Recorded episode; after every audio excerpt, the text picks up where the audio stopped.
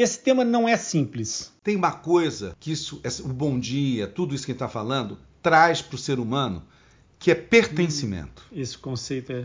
Né? Nós queremos pertencer, por isso que as causas, por isso que quando eu dou bom dia, é, eu saio da minha casa e vou a três quarteirões da minha academia. E eu resolvi dar bom dia para todo mundo durante muito tempo. Então tem pessoas empregadas, executivos entrando tal. É, todos me conhecem e eu conheço a todos, mas não sei o nome deles, mas sei que se eu precisar de qualquer coisa, nesse trajeto eu terei. Então eu pertenço a um grupo de pessoas que eu não conheço. Perfeito. Mas que ao mesmo tempo eu pertenço. Então, o, o que nós precisamos entender é que uh, o mundo está cada vez mais carente e a gente precisa desse pertencimento.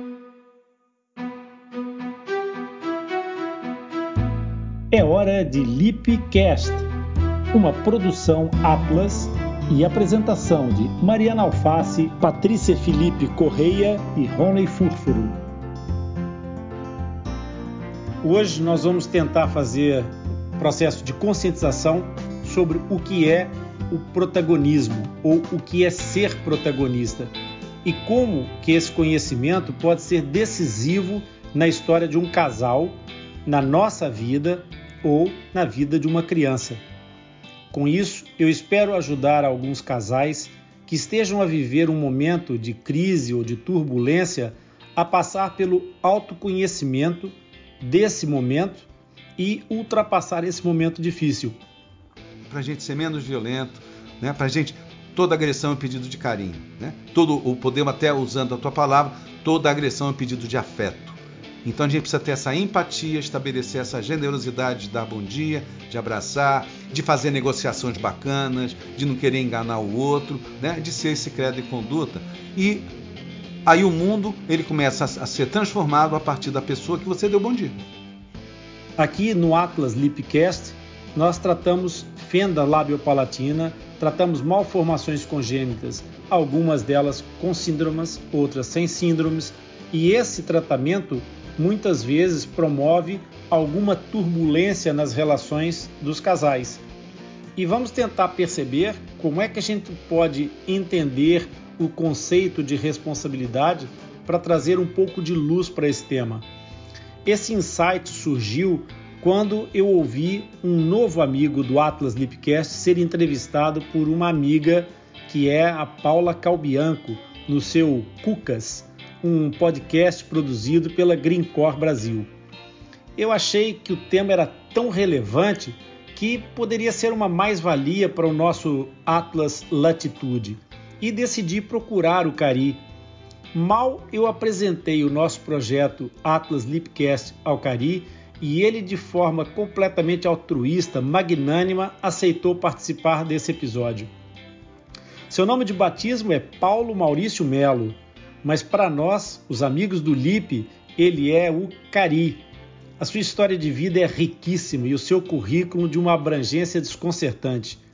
Para ser fiel e justo, ao invés de usar todo o tempo do nosso episódio a apresentá-lo, eu vou deixar o seu currículo na descrição desse Latitude. Mas o Cari veio até aqui para partilhar um pouco do que conseguiu amelhar nos seus 62 anos de humanidade. Sim, porque aquilo que eu encontrei e que eu quero partilhar é um grande ser humano. Cari, muito obrigado por estares conosco no Atlas. E para começar a nossa conversa, eu queria pedir para tu explicares aos amigos do LIP a verdadeira face do protagonismo porque as pessoas deturpam um pouco esse conceito, não é verdade? Bom, Rony, primeira coisa, obrigado né, pela, pela oportunidade. O universo faz coisas incríveis, né? De aproximar a gente, é uma aproximação que não era, não era muito provável, né? Então a gente acaba se encontrando por um podcast e mais do que isso a gente tem uma conexão, né? Uma empatia é, imediata, né?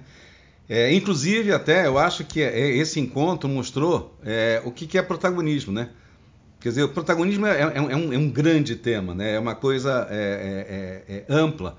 Mas que a gente pode começar a falar de protagonismo sobre a questão de você, no fundo, fazer a diferença.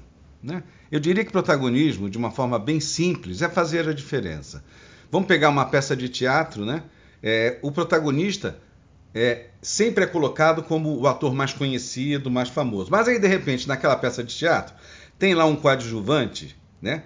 Que ele toma, né? Ele, ele chama atenção pela verdade dele, pela e aí ele, mesmo não sendo oficialmente o protagonista, ele passa a ser o protagonista, aquele que é lembrado, né? aquele que fez a vida na, na, daquelas pessoas que estavam assistindo, aquela que marcou o coração e a mente daquelas pessoas. Né? Então está mudando muito. O protagonismo hoje em dia, cada vez mais, ele não é comprado, ele não é adquirido, ele é conquistado a partir das ações, das atitudes e da generosidade e amorosidade que a gente tem naquilo que a gente faz, naquilo que a gente vive. Então, no primeiro momento, protagonismo é esse entendimento de que eu preciso tocar o outro, eu preciso marcar a, a minha, a minha presença, a minha atitude é, no coração das pessoas. Né? Esse exemplo, o filme O Vento Levou, o primeiro Oscar para uma atriz secundária, ali colocada num patamar de igualdade com uma personagem secundária. O protagonismo ele pode não ser só aquela, aquele reflexo do holofote em cima, ele pode ser a responsabilidade, aquela, aquela serviçal assumiu um protagonismo de coadjuvante. Protagonismo, ele, antes de tudo, como você, seguindo pelo lado da, da responsabilidade, a atitude nada mais é do que você assumir responsabilidade. A atitude é você né, estar à frente, você vai e faz alguma coisa. Obviamente que a responsabilidade assume o quê? Consequências. Então, protagonismo é aquele é, é você fazer e assumir as consequências. Independente, eu digo que as coisas não devem ser feitas porque vão dar certo. Elas devem ser feitas porque valem a pena. Então, o protagonismo ele faz isso, ele experimenta, ele não está preocupado com o erro, ele não está preocupado com o holofote e de tentar fazer ser perfeitinho, que eu digo que é desumano. Ele está preocupado ali, de novo, em tocar o coração das pessoas. Eu vou e faço. Olha, eu vou te contar uma coisa que aconteceu agora há dois, três dias, que eu chamo de protagonismo eu fico até arrepiado disso. Lá, naquela, lá nos Estados Unidos, uma, né, morreu lá o, o George, lá na, naquele negócio do policial, e aí teve uma, um, um, embate entre os, os que tem, os, os, negros defendendo lá, o, o, os negros e, os, e, e, as pessoas defendendo o George, e tinha lá os racistas. Nesse quebra-quebra, um dos racistas se machucou. E aí tem a foto de um negro do lado de cá, pegou esse cara, botou no ombro, machucado, e levou para ser tratado. Isso é protagonismo. O protagonismo ele está além do antagonismo, né? Apesar deles ali serem antagonistas, o protagonismo é essa atitude de entender que tem coisas que estão além das nossas divergências. É, elas estão, estão além dos nossos pontos de vista. Ele é o, o nosso senso de humanidade, onde, por exemplo, uma trégua no meio de uma guerra. Isso, isso é protagonismo. Né? É, é, é você entender que, mais do que qualquer coisa que existe, a nossa humanidade, que tem sido esquecida, ela precisa ser recuperada e está sendo recuperada. Né? Que protagonismo não está ligado a fazer, não está ligado a, a, a, gênero, não está ligado a raça, não está ligado a nada. Está ligado à alma. Uma atitude de alma. A causa torna-se maior do que o ego, né? A causa. Nossa, cara, agora você, né, você me desconcertou.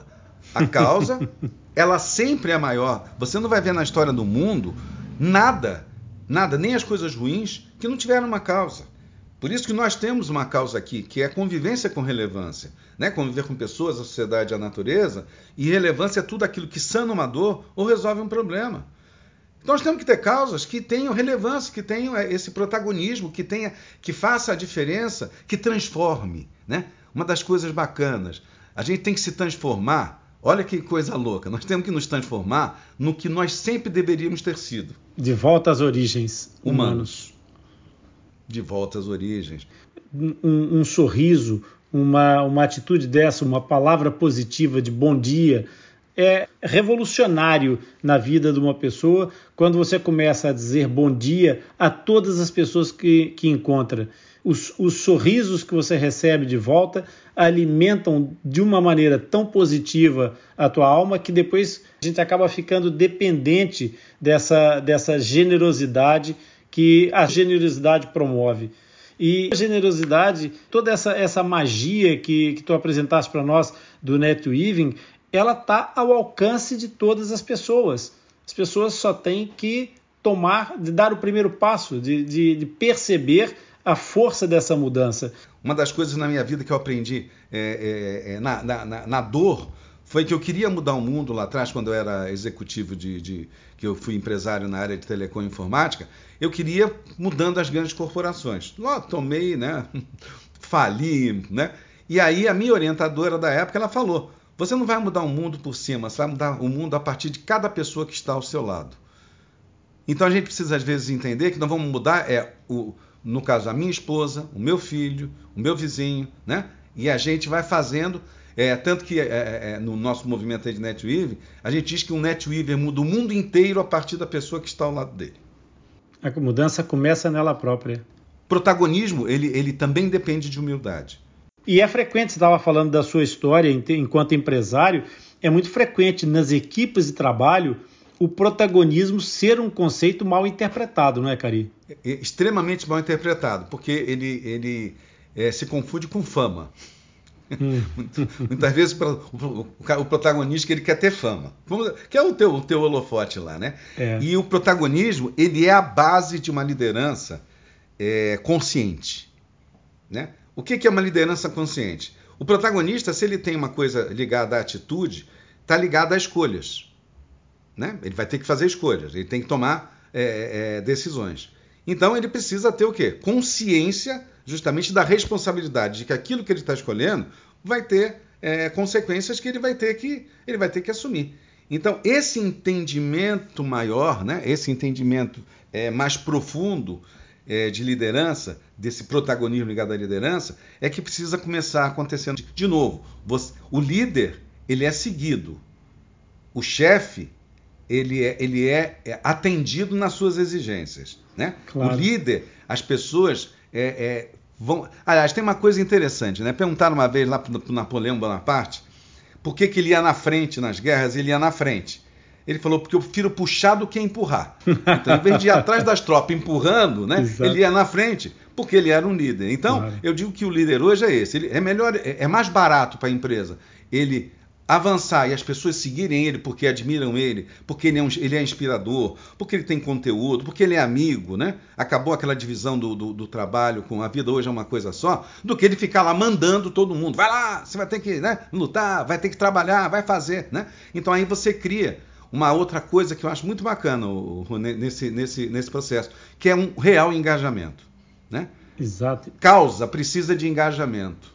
Né? Comprometimento. E o engajamento é, é comprometimento. Ele, ele, ele, depende de verdade, ele depende de, de, de protagonismo, de verdade, de é, é, é, ser genuíno, né? de inspiração, de alegria. Quando o Napoleão vai à frente, todas, todas as pessoas que o seguem têm uma direção e um sentido, têm um foco. Por que, que por exemplo, as corporações, né, é, é, seja da área de saúde, não importa, onde você tem grandes equipes, por que, que é muito caro? Porque quando você empurra, a tendência, como o cara não quer ir, é ele sair pelas laterais, começa a dispersar. Aí sabe como é que você faz para botar todo mundo ligado no, no, foco, já que não, não é puxado pela causa? Aí você põe gerente, supervisor, um monte de gente para botar o gado em direção ao foco. Exato, para confinar todo mundo. Isso, então é muito mais barato hoje, que é o que está acontecendo, você ter é, é, é, todos os movimentos, sejam empresas, ONGs, não, não importa, é, baseado em causas, porque as pessoas seguem por vontade própria. E não precisa de um monte de gente né, ficar ali forçando a barra, ficar ali gerenciando para que as pessoas, de uma forma falsa, é, é, é, sigam em frente. Como eu chamo, eu chamo, até os workshops de RH de fim de semana, né, que todo mundo se ama e na terça-feira está um matando o outro, né? Quer dizer, coisas muito, muito, coisas muito efêmeras, né? Mas paradoxal e efêmero. É, não, e, eu, eu, eu diria que é é, ante o que se diz que é, que é do pragmatismo, né? Aqui nós somos para ter lucro, né? Foi uma das coisas que até me fez ter um colapso nervoso e ficar doente, foi por causa disso. Porque o pessoal falava, aqui nós somos pragmáticos, aqui nós queremos lucro. Eu falo, então acaba com a politicagem. Assume as tuas responsabilidades. Né? Para de fazer workshop que não vai levar a lugar nenhum. Ah, não, isso não pode. Eu falo, cara, vocês são loucos. Então, mas tudo bem, eu estava no tempo, eu estava no tempo errado, entendeu? E essa história permite a gente fazer uma ponte com um dos nossos problemas entre todo esse conceito e essa questão do protagonismo, do netweaving, com aquilo que me movimentou e que foi o meu insight, que foi a, a análise disso perante o problema que vivem algumas famílias que têm uma malformação congênita. Nós podíamos transpor todas essas leituras para um ambiente familiar, numa família, num casal. Existe, como em todos os relacionamentos, um protagonismo latente. Esse protagonismo ele é nem sempre constante, ou seja, ele não é sempre da, do mesmo ator. Os atores vão suceder no protagonismo em cada momento. Isso. Eu vou te dar um exemplo, porque a natureza ensina isso pra gente, né? Quando você faz amigo, quando os pássaros migram, eles fazem aquela, aquela seta, né? Vai um na frente, depois dois, três, quatro, não é isso? Então quem está na frente é o protagonista. Quando ele cansa, ele vai lá para trás e um outro assume. Né? Num processo desse de saúde, num processo desse de, de, de má formação, é, em autismo, né? em, em, várias coisas também que eu lidei ao longo da minha vida, uhum a gente sabe que cansa, né? Em algum momento, por mais que você ame aquela pessoa, por mais que você tenha fé, por mais que você é, é, tenha altruísmo, uma hora cansa. Então aí que eu digo que tem que ter, eu tenho, você disse, né, inclusive, a alternância desse protagonismo, né? O protagonismo, nesse caso, ele, ele, ele é tão, é, depois eu vou explicar até o net ele é tão net por quê? Porque ele precisa ter também um lado de empatia muito forte e de generosidade para entender quando às vezes o outro está cansado e ele também está cansado e um olhar para o outro e dizer, mas e aí, como é que a gente faz? Né? Porque os dois estão cansados, e em vez de brigar, né, chegar a um acordo, achar uma terceira saída. Né? É até para explicar, eu acho que é legal explicar aí. O, o NetWeaving é um movimento é, mundial que foi muito pouco explorado e a gente está explorando no, no Brasil, e, e, vocês já estão explorando aí em Portugal, né? com, com, sem saber, agora é que estão sabendo. A gente só não tinha o nome. Eu não sabia o nome, exatamente. Só não tinha o nome, né? Isso. Então, o, o, o NetWeave é um movimento que diz que eu te ajudo e o retorno vai vir em algum outro momento, de alguma outra forma, de outro lugar. Que eu chamo de é, é, é, reciprocidade assíncrona. Né? Então, não é aquela pessoa que eu estou ajudando que vai me devolver. Né? Que também acaba com uma coisa que a gente chama que é a não expectativa de reciprocidade. Quer dizer, eu não, não espero do outro. E aí eu começo a desenvolver realmente um altruísmo. Por quê? Porque eu percebo que eu faço para um, para dois, para três, e de repente alguém faz para mim também. E aí eu começo a perceber que eu crio, não é uma, uma corrente do bem, porque não é uma corrente. É, é um processo orgânico de apoio. Eu diria que a palavra é apoio, sustentação emocional, sustentação material, sustentação espiritual. Né? É nesse entendimento, por exemplo, voltando para a coisa do casal, que é muito importante. O primeiro grande processo do NetWeave, eu diria que é na família. Se uma família não for generosa, se uma família não fizer um pelo outro, sem ficar esperando, né? sem fazer conta corrente, ó, oh, te ajudei agora, né? você está me devendo uma, tal, né? não é família, né? a, a coisa não acontece. Nós estamos querendo isso nas empresas, nas organizações, como é que não vai ter isso? Agora, precisa ter essa consciência, né? De quando eu pego para mim, e você falou muito bem isso no começo, né? Eu pego a responsabilidade sobre aquilo. Eu pego a responsabilidade não só sobre o que eu faço, mas sobre as minhas emoções, né? Não adianta eu pegar e não estar tá pronto e eu desmoronar, né? Eu, eu, eu, eu, eu não sou médico, não sou, né? Mas tive muito, ajudei muito na área de saúde. E eu vi às vezes a pessoa né, naquele processo muito deteriorado, dizendo, não, não, deixa que eu vou lá, que eu vou, eu seguro a onda. E chegava lá e. Aí eu falava, cara, né, precisa ter responsabilidade. É melhor você não ir e, e desmoronar. Se você vai, vai desmoronar, não vai. Né? Se prepara porque é sério. Você está trabalhando com uma pessoa que está é, fragilizada. Né? Então, eu digo só digo isso para fechar esse raciocínio, que é esse entendimento amoroso de que a, a responsabilidade é porque se eu peguei para mim, eu faço. E se eu não peguei, eu vou prejudicar alguém. O mal protagonista, ele às vezes, ou quase sempre, não quero dizer sempre, ele acaba fazendo mais mal do que bem. E ele perde uma coisa que eu, que eu chamo, que eu digo que é hoje o maior bem que nós podemos ter no mundo. Ele perde credibilidade. Claro. Nós muitas vezes assumimos como um dado adquirido tanto o sucesso como o fracasso, tanto o protagonismo como o antagonismo. na família, por exemplo, ou num, num casal, como a gente estava falando, mas que também pode acontecer num, num local de trabalho, sempre que alguém assume um protagonismo, há alguém do lado que quase que intuitivamente quer assumir o antagonismo. E não é essa, essa o segredo da coisa. Como, como você estava falando do net weaving, eu, é, eu fazer o bem, a generosidade. Se alguém está fazendo bem nesse momento, eu vou ajudar para que esse bem fique maior ainda. E eu vou ser beneficiado por isso na minha equipa, no meu ambiente de trabalho, seja na, na minha família, seja onde for. A mudança começa por dentro. O, o, um dos discursos mais marcantes que há na história dos discursos políticos da, da humanidade é o discurso do Kennedy. Não pergunte o que, que a América pode fazer por ti, mas o que é que tu podes fazer pela América. A, a, que, a questão toda é, deste, desse, desse contexto é, é muito interessante. É, se você pegar a, e falar generosidade, né, as pessoas falam generosidade, né, mundo corporativo, generosidade, né? Generosidade é uma coisa muito séria, né? Ele entra né, dentro de um componente é, onde há expectativa do outro, né? onde há um, um, uma, uma, uma sustentação que você deu ou não. A generosidade, ela não é altruísta. A generosidade, ela é por interesse mas o interesse do coração e não do ego. Então, é óbvio. Uma das coisas que eu aprendi, Rony, ao longo desses meus 15 anos aí trabalhando com gente, né, foi que eu estimulo muito as pessoas. Eu digo lá e falo o seguinte: você vai ser generoso porque você vai ganhar muito com isso. E depois você vai se habituar a fazer isso. E aí você só vai ganhar com isso. Então são três etapas. Uma etapa onde você é forçado. Ai, Karim, mas vai ser forçado. Sim, vai lá. Mudança de hábito. Vai ser forçado.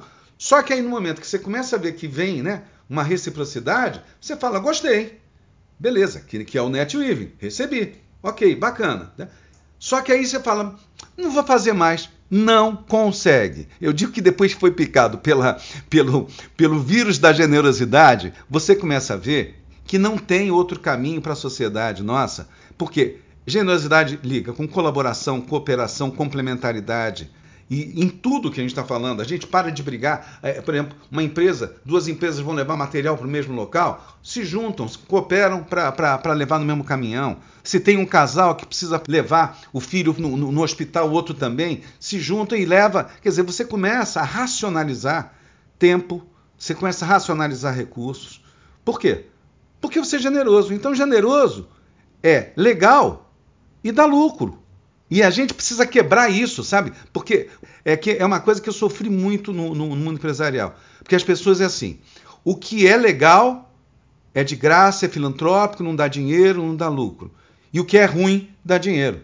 Dá pra gente juntar os dois, cara. Qual é o problema? O dinheiro é. Dinheiro é que viabiliza as coisas boas. O que a gente faz com o dinheiro é que vai determinar se aquilo vai ser legal ou não vai ser legal. Tem nada a ver com dinheiro. Então nós também temos que ser, é, que eu digo, generosos com o dinheiro, mas não dando. Até às vezes é necessário dar, né? É, é, é em situações, né? Não estou sendo contra dar, mas só dar não, não adianta. Às vezes você tem que financiar, né? Para sustentar aquele processo e você é, é conseguir ampliar que é inclusive o nosso caso, né? Eu com, com, com a SBN, você aí com, a, com, com, com o livro. Com o Atlas Hipcast. Nessa, nessa abordagem, Cari, do dinheiro do coração que nós estamos falando, isso tem muito a ver com essa, com essa generosidade dentro da família. Porque, pegando no aspecto do conceito do protagonismo, a um dado momento existe uma hierarquia necessariamente, tem que haver hierarquia não há como fugir a essa realidade. Mas o protagonismo não é nem estanque nem estático. Então, no momento da concepção, o casal é protagonista, mas são dois protagonistas. Agora, há uma hierarquia de protagonismo que se vai impor. É que quem vai gerar e dar vida à criança é a mãe. Ela vai ser protagonista. E nesta altura, o marido, o pai da criança, não pode se tornar um antagonista. De jeito nenhum. Aliás, na realidade é tudo uma questão de conceito, né? É, eu, eu, poderia até, a gente comentou numa outra conversa nossa, é, a gente pode dizer que é o protagonista e o protagonista receptivo, o, o, o protagonista de apoio. Vamos voltar lá para o teatro, né? Tem lá o cara, né, que é realmente o grande ator, mas se não tiver um bom coadjuvante, um, um coadjuvante que é protagonista, que ele leva aquele é, em humor tem muito disso, né? Que é aquele cara que dá o, o a deixa, o, a deixa, né? Pro, pro cara contar a piada, quer dizer, o pessoal ri do cara, mas se não tem esse protagonista aqui para fazer dele o grande protagonista, não acontece. Então, num caso, por exemplo, de um casal, não é nem o, o marido ser antagonista, que é que às vezes muita, muitas vezes acontece em várias situações, mas ele entender a importância, o tipo de protagonismo que ele vai ter naquele processo. Ele entender que aquela criança que está ali dentro, que está sendo gerada, sente. Eu, eu, sigo muito Bruce Lipton, não sei se você conhece do Biologia da Crença, mostrando que as células, elas, que é a epigenética, que é a, o ambiente muda as células. Então, um, um pai que está ali entendendo o espaço dele, entendendo a função dele, entendendo que ele tem que estar tá dando ali, ele é o protagonista do apoio. Ela é a protagonista da gestação. E ele é o protagonista da sustentação, da, do, do emocional. Então, eu diria que todos nós temos que ser protagonistas em funções diferentes. Por quê? Vamos pensar, se você tiver um, uma empresa, se você tiver qualquer lugar onde cada um saiba a sua função e o seu lugar, a holocracia, o sistema holocrático que pressupõe sem chefes, é cada um sabendo da sua, da sua posição, cada um sabendo o que tem que fazer. Vamos fazer? Vamos. Cada um vai para o seu lugar e cada um é protagonista daquilo. Claro. Vou te contar uma coisa aqui interessante. Eu fiz um trabalho com uma empresa, ela precisava muito rápido implantar um negócio de processos. Né? Era uma empresa pequena, de 30 pessoas mais ou menos. Mas aí eu fiz uma reunião e falei assim, pessoal, eu vou implantar processos, porque o pessoal estava contratando uma empresa de não sei, mas não tem dinheiro para contratar. Falei, nós vamos fazer aqui um processo NetWeave, no aspecto de responsabilidade. Então, eu vou implantar esse processo em um minuto. Negócio é o seguinte: você vai ver o que você, de quem você recebe, se você recebe do jeito que você quer, e você vai ver para quem você entrega, se é do jeito que ele quer. Se não acontecer isso, vocês se viram, tá bom? Tá implantado o sistema de processo. Checkmate. Acabou, cara. É, exatamente. Você entendeu? Quer dizer, agora, no momento que, que você implanta o processo, o que, que mais se gasta? Ah, não, o cara tem que seguir o processo, aí tem o supervisor, o auditor, o não sei o quê. Peraí, pessoal. Vamos ser protagonista das coisas. Nós queremos botar esse, esse processo, seja um processo médico, seja um processo de, de produção em, em, ação. Nós queremos, nós temos uma causa para isso. Né? Nós vamos salvar uma vida, nós vamos fazer a produção de uma coisa bacana.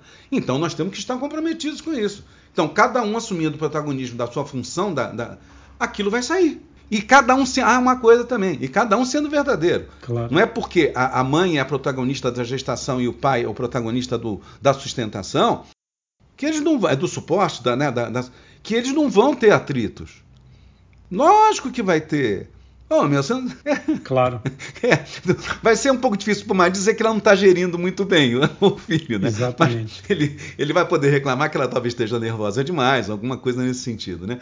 Mas eu acho que muda uma coisa que na psicologia é, é muito forte. A gente sai da posição de vítima, né? Que é o grande problema, né? Ah, esse conceito é importantíssimo, exatamente. E isso tem muito a ver com o que a gente estava falando da, das relações familiares, Cari, porque muitas vezes o que acontece é que há uma, uma sucessão de, de, de tratamentos ou de etapas porque essas famílias vão passando. Muitas vezes essas pessoas vão, vão ficando feridas por esse processo de erros de abordagem do, do protagonismo. E aí o que, que acontece? acaba por haver uma, uma série de confusões de conceitos, ou seja, confunde-se o protagonismo com liderança, em que às vezes o suporte passa a não ser suporte, passa a ser uma opressão, ou que o poder da gestação é erguido como uma tocha, como um troféu, ou então aquela situação da colaboração não acontece na tal gestão de recursos do casal e começa a acontecer a coisa mais grave, na minha opinião, dentro da estrutura familiar e que acontece também no trabalho, em todas as relações, até nas amizades, que é as pessoas confundirem culpa com responsabilidade. A gente seguindo na família, né? como eu trato também, né, como eu, eu auxilio às vezes as, as, famílias, e principalmente os jovens, às vezes que entram em drogas, essas coisas todas, dá pra gente, é, é complexo, mas acho que dá, dá pra gente falar sobre, sobre essa questão de culpa, de, de, de responsabilidade, de vitimização. O, o, que falta é aquilo que você falou de hierarquia, né, de posição. Eu diria que o que a gente precisa, é, que a gente não pode confundir, é posição, a nossa posição dentro de alguma estrutura, quer dizer, o que a gente precisa fazer com comando. Liderança e comando são completamente diferentes. São completamente diferentes. Então, por exemplo, numa família, é obviamente que o, o, o, pai ele tem que ter uma ascendência sobre o filho, no sentido de dar orientações e tal, mas ele tem que fazer isso com argumentos. Até o limite que o argumento não funcionou, e aí sim pode vir uma, uma, uma, uma penalização, uma regra maior. Né? Mas não porque ele é o chefe. Perfeitamente. Mas porque o líder, a função do líder é educar, a, a função do líder é, é, é orientar, a função do líder é ser exemplo. Aí o pai diz para o filho, não bebe e ele está com um copo de uísque na mão. Uhum. Claro. Aí, aí, aí, vai ficar difícil. Então, eu acho que no, no, aspecto da família, o exemplo, né, o credo e conduta, né, faço o que eu digo e faço o que eu faço, ele é fundamental para esse entendimento uhum. e a questão da, da, da, vitimização. Porque todo mundo é do ser humano, e a gente está mudando, é, a gente sempre quer arrumar alguém que é responsável pela gente pela, pela, pelas, pelas nossas falhas, alguém que foi o culpado porque aquilo aconteceu e também alguém que venha é, salvar a gente da gente mesmo. Então, na vitimização é isso. Alguém é culpado, porque eu não quero assumir a responsabilidade, e eu quero também que alguém venha resolver meu problema.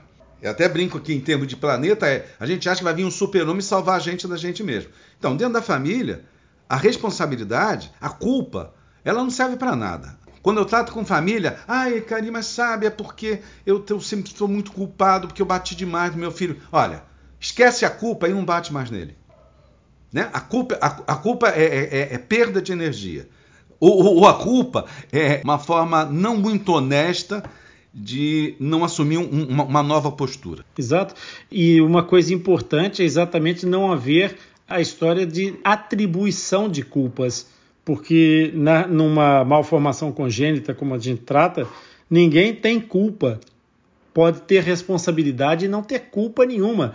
Eu tenho responsabilidade se eu transporto um gene, que vai haver uma transmissão desse gene com uma malformação congênita para o meu filho, mas eu não tenho culpa disso. E eu não escolhi essa opção. Tem, tem uma coisa que eu digo, eu que vivo muito a espiritualidade, é, que parece às vezes até muito duro o que eu digo, né? As coisas são como elas são. A vida é como ela é. E a gente tem que ter responsabilidade, a gente tem que ter humanidade para entender isso e entender que a gente não vai nem ser culpado e nem vai culpar ninguém. De novo, o protagonismo. É, nós temos isso aqui na frente. O que, que nós vamos fazer?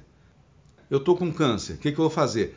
Meu filho nasceu com um problema, o que, o que, que eu vou fazer?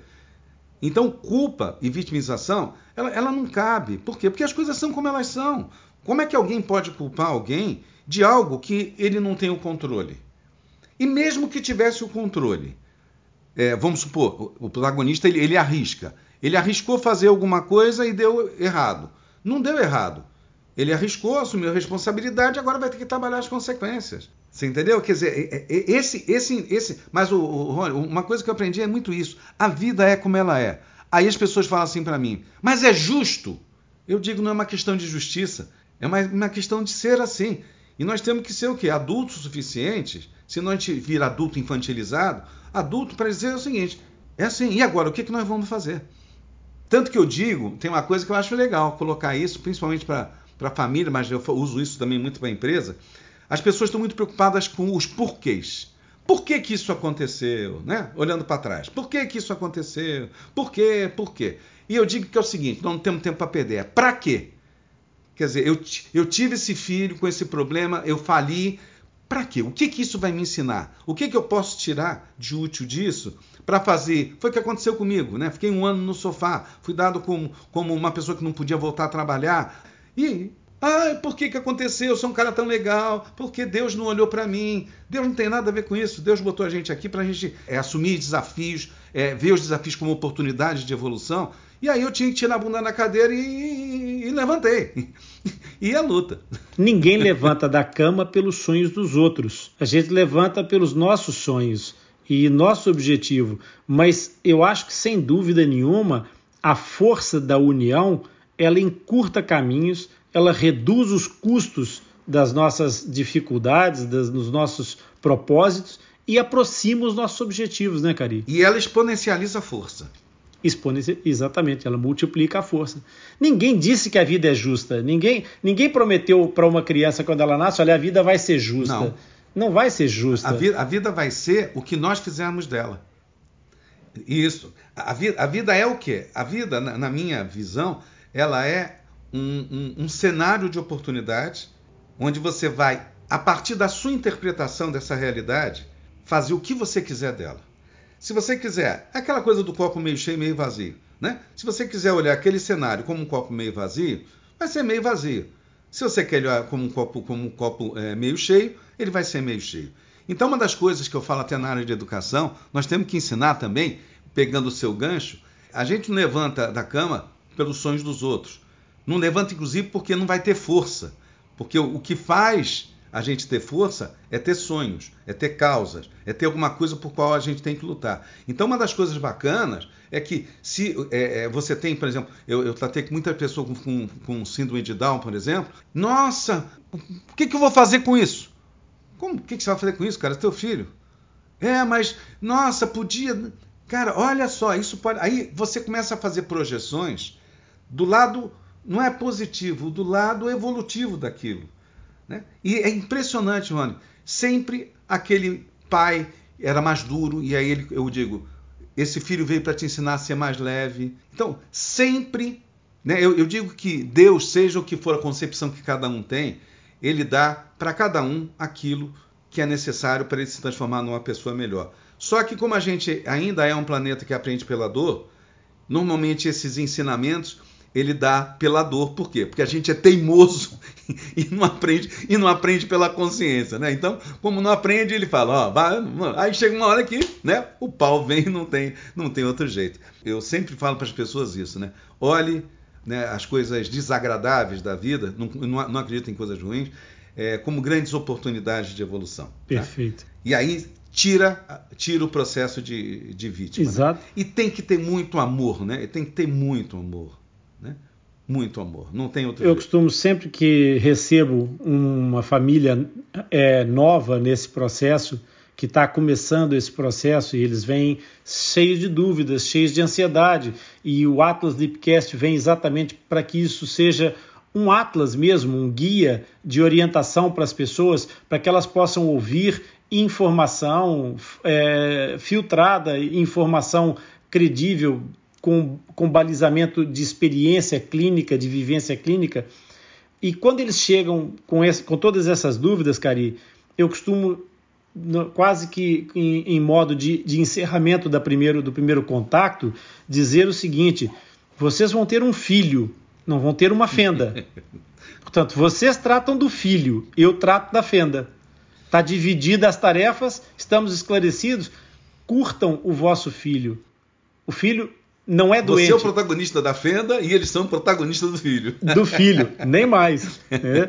E, é, e, é, exatamente isso. Não é, isso não é ser é, é, irrealista, isso não é ser um otimista vazio, isso é ser positivista.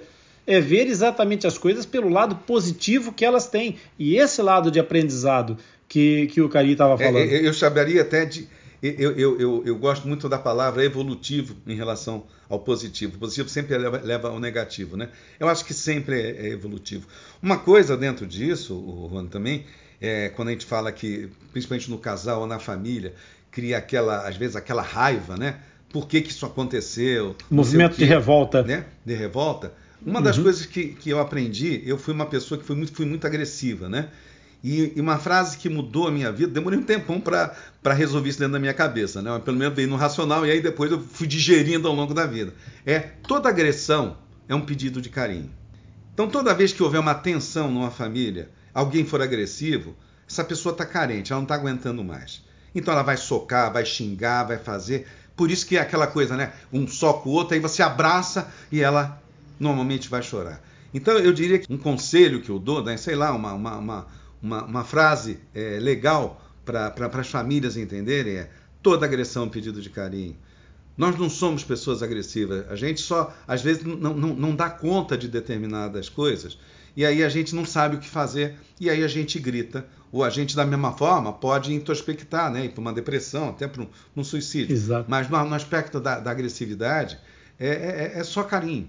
Não quer dizer que a pessoa está te surrando, você vai lá e ela te surra e você fica apanhando. Exatamente. Né? Aí, aí tem que ter toda uma estratégia de saber se naquele momento é hora de ir lá e dar um abraço, ou se é hora de respeitar aquilo claro. e depois de falar. Mas né, é, é, é, na família, eu já vi famílias muito, muito disfuncionais. Né?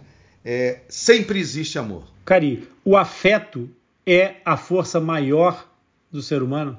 Eu considero que o afeto ele é a melhor forma de conexão entre os seres humanos. Se, o afeto ele, ele pressupõe uma coisa que eu acho que é a mais importante nesse momento no mundo, que é a empatia. Porque às vezes eu dou afeto do jeito que eu acho e não do jeito que o outro precisa. Eu não soube respeitar a linguagem do amor do outro, não é? É, porque aí, aí é um amor egoísta. Aí eu vou lá, dou afeto do jeito que eu acho, o outro não recebe, e eu digo, tá vendo?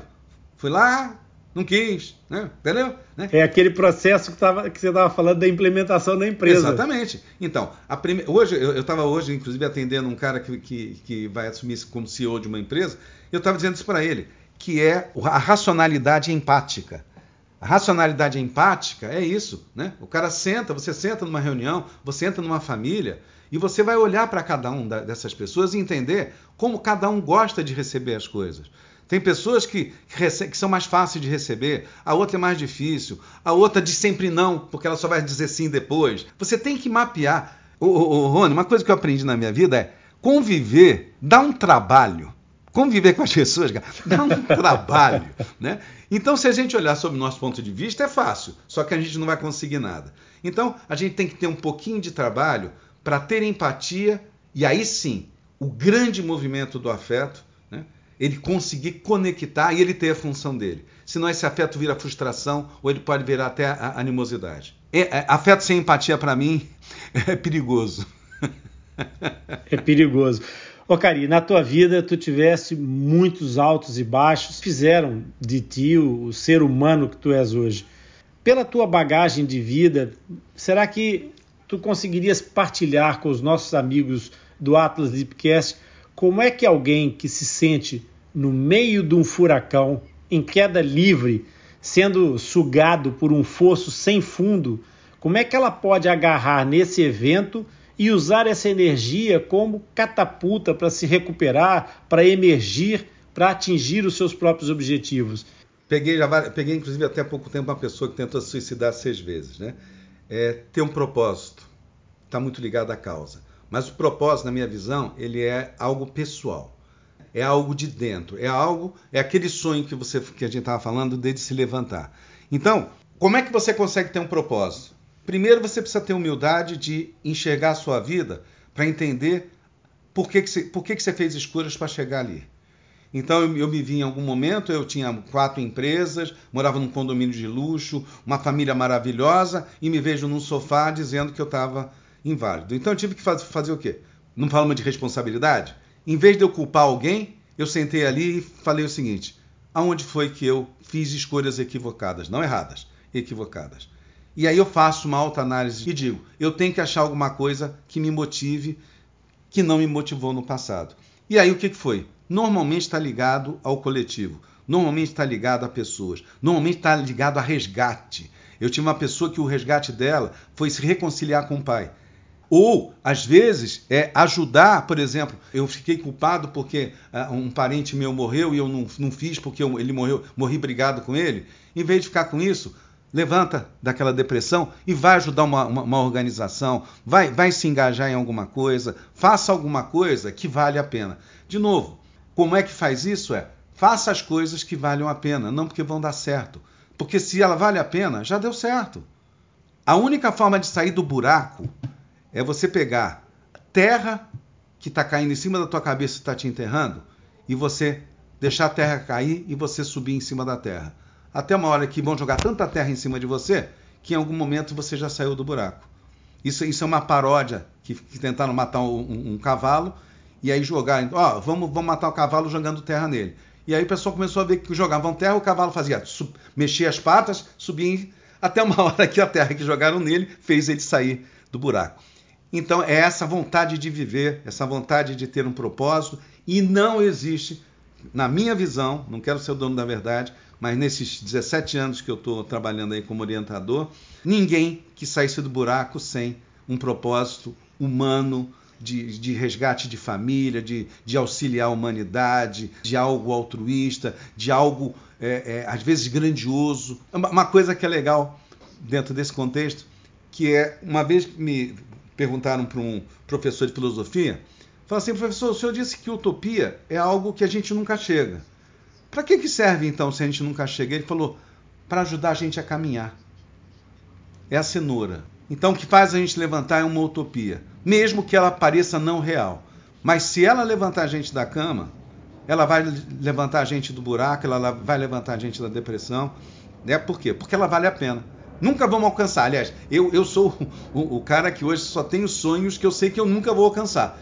Mas que eles, todo dia eles me fazem levantar da cama, como você disse, e resolver trabalhar e, e, ajudar as pessoas da forma que eu puder. Até quando eu conheci a, Paula, ela, numa das perguntas, perguntou: Cara, você está fazendo uma eh, palestra aí de disrupção planetária de graça para todo mundo? Falei: É, já fiz mais de 8 ou 10. Por quê? Falei, porque sim, porque eu preciso ajudar as pessoas a entender que o mundo mudou, que existe generosidade, que nós temos que olhar o propósito, causa. Ah, então por que, mas por que você não grava? É, porque se eu gravar, não, tá, não, não vou estar tá vendo as pessoas mesmo à distância no Zoom. Você entendeu? Então é isso que me fez levantar há 15, há 22 anos atrás, do sofá que eu fiquei 10 meses, e estar tá aqui, inclusive, é, conversando, extremamente feliz com você de estar tá fazendo essa conexão aqui, né, de uma, uma, felicidade. Contei para um monte de gente, já falei com a, com a moça que eu te falei que trabalha com, com, com já, é, entendeu? Com os autistas. Então é isso. Muito legal. E eu também tive essa oportunidade de dividir com muita gente. Eu estou também muito feliz com, essa, com esse nosso encontro. E essa, e essa deixa que tu desse aí agora é super importante a gente perceber que um dos primeiros passos do processo talvez seja a aceitação, a consciência. Aceitar é o primeiro passo. Eu aceitar que vou ter uma malformação congênita para me acompanhar ou para eu acompanhar pode ser o primeiro passo para eu conseguir perceber qual é o caminho, qual é a motivação, quais são os, os, destinos que eu quero ter, quais são as causas pelas quais eu vou lutar. E perceber que falhar não é uma derrota. Nós falhamos nas escolhas, falhamos em certas coisas, nós falhamos na educação dos nossos filhos tantas vezes, mas isso não é uma derrota. A gente tem que aprender a aceitar as falhas e, e aceitar condi os condicionalismos para poder seguir em frente, para usar essa, essa força. Ah, o, o, aceitar, é, eu, eu, vou dar um exemplo bem, bem, bem, bem rápido. É, você está com dor de estômago e você diz, não aceito que eu tenho dor de estômago. Exatamente. Então. Pode não aceitar à vontade. Aceitar é uma coisa. Como é que você vai cuidar de, de, de uma doença se você não aceita que tem a doença? Que é, que é a tal da negação. Como é que você vai tratar de algo, de, um, de, um, de, uma deficiência, de um filho drogado, de um filho com problema de fenda, alguma coisa, se você não aceitar o processo? Então, assume que você é um covarde, eu sou duro nessas coisas, e assume a responsabilidade. Eu não dou conta e vou me embora. Mas não, não, não, não, fica, não, não fica no meio do caminho. Vai pedir ajuda, como você comentou. Olha, eu não estou dando conta, né? Eu, eu, eu preciso de ajuda. E aí, dentro disso, é que vem. Às vezes eu, eu fujo. Né? Eu já vi muita situação da pessoa fugir e dizer: estou com vergonha de voltar. Que vergonha nada, cara. Tenha humildade, eu não dei conta, fui pedir ajuda, agora eu estou voltando. Então, por isso que eu digo que, para mim, não existe erro, não existe falha. Existem tentativas conscientes com ação e reação, com responsabilidade, como a gente falou. Então a gente, eu, eu não considero que eu tenho, eu tenho, uma filha de 38 anos e um de 33, né, com um neto de 6 e um, e um de 2. Eu não, eu não digo que eu falhei com os meus filhos. É, eu, diz, eu digo que eu fiz o melhor que eu pude dentro do nível de consciência isso. que eu tive.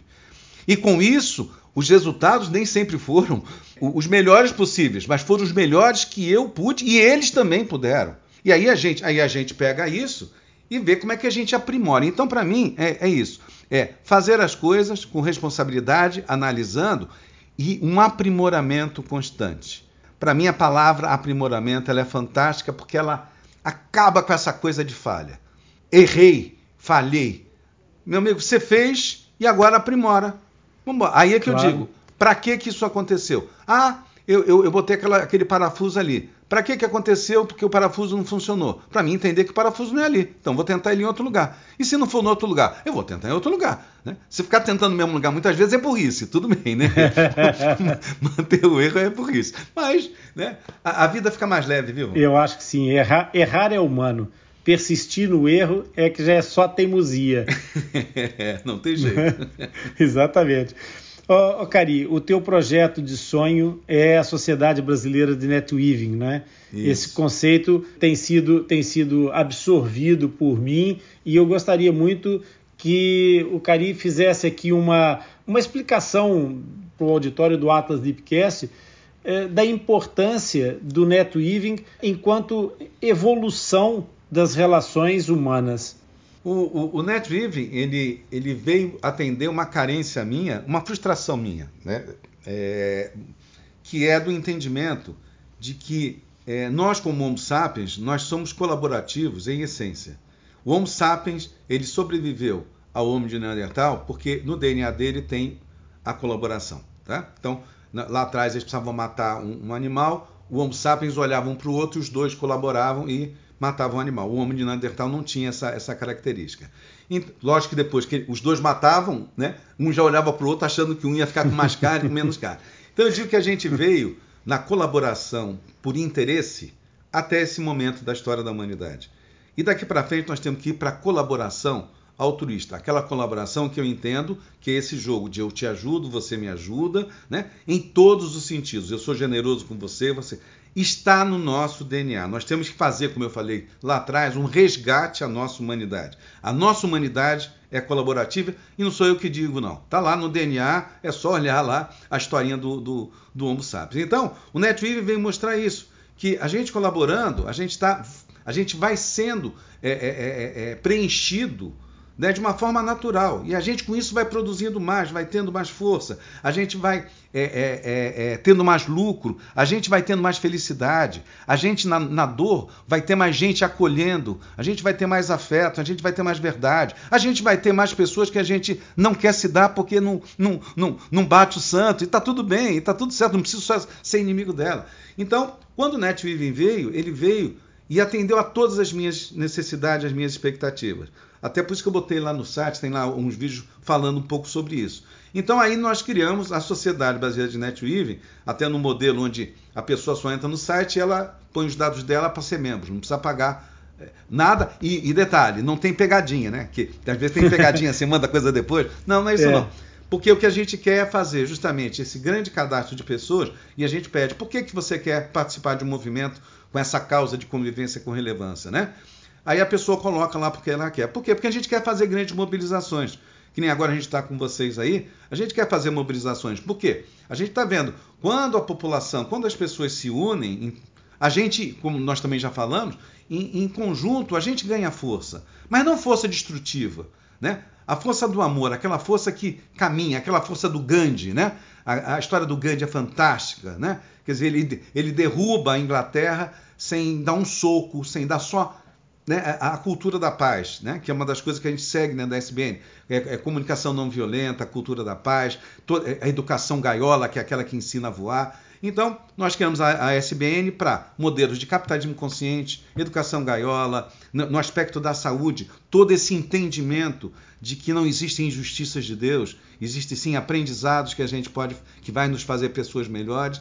Então, com isso, a gente quer criar esse grande movimento mundial. Eu já tenho gente nos Estados Unidos, né? as pessoas vão, vão se conectando, para a gente ter coisas locais, né? como Steve Jobs dizia: haja local e pense global, e pense global e haja local. Coisas que a gente pode auxiliar dando ideias de movimentos locais e depois coisas que são de interesse maior, onde a gente vai fazer movimentos é, é, mais globais. E isso faz a diferença pegando um pouco naquilo que estavas a falar da evolução, sobre a inteligência artificial. A inteligência artificial nunca vai ter esse fator humano que a sociedade NetWeaving demonstra e, e, e, como tu disseste, lidera, porque ela faz e é o exemplo disso. Essa é, é, é, o coração humano que nenhuma inteligência artificial jamais vai conseguir reproduzir. E, e, tem uma coisa que nós não falamos aqui que eu não queria deixar passar dentro disso, né, da inteligência artificial. Eu uhum. que venho dar 30 anos na área de tecnologia, né? O mundo está cada vez mais carente e a gente precisa hum, desse pertencimento para a é. gente ser menos violento, né? Para gente, porque de novo, toda agressão é um pedido de carinho, né? Toda agressão é um pedido de afeto. Então a gente precisa ter essa empatia, estabelecer essa generosidade de dar bom dia, de abraçar, de fazer negociações bacanas, de não querer enganar o outro. Aí o mundo ele começa a, ser transformado a partir da pessoa que você deu bom dia. Muito obrigado. Vai com certeza fazer exatamente isso. Essa doação vai ser muito bem-vinda. Rony, que eu, eu que também quero agradecer, e é ótimo quando todo mundo agradece, porque todo mundo gostou. Né? Então eu estou agradecendo a você e você a mim. É, eu tenho, eu tenho um carinho muito grande, né? Por, por eu ter sido uma pessoa fora, né? Meio, meio sem pertencimento. É, eu agradeço muito você ter aparecido aí na minha vida, o, o Atlas de Piquet ter aparecido na minha vida, e quero ficar aqui completamente à vontade.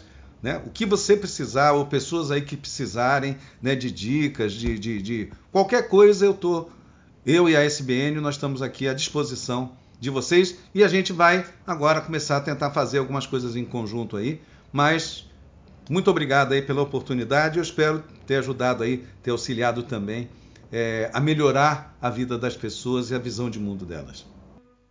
E de repente, passamos uma hora inteira a conversar. Uma lição de vida como esta não poderia ficar sem espaço no nosso Lipcast Latitude convivência com relevância e generosidade em reciprocidade assíncrona. Essa é a proposta de NetWeaving e o nosso convidado Cari Melo é o melhor exemplo de credo e conduta.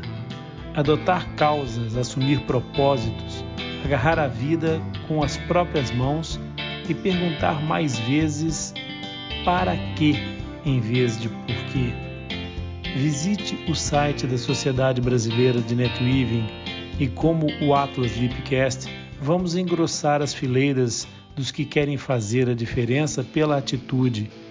Ficou tanta coisa por dizer. Poderia passar ainda outra hora a conversar com o Carimelo. Que bom poder partilhar mais um Latitude contigo que esteve a ouvir-nos.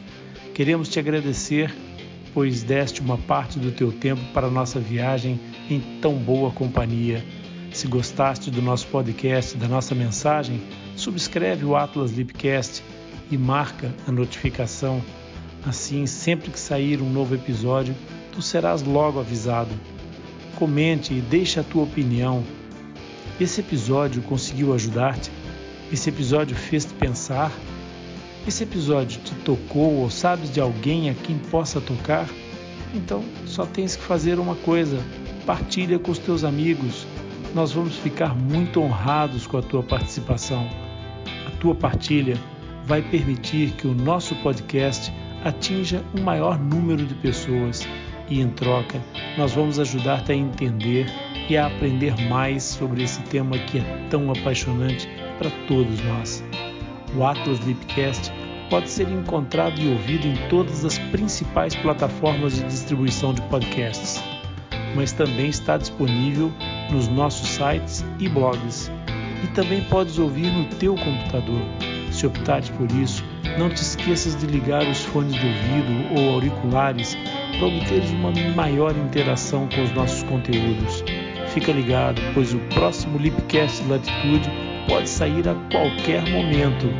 Quer sugerir um tema? Manda uma mensagem ao LIP no nosso site. Vem visitar-nos. O LIP espera por ti em www.atlaslipcast.com.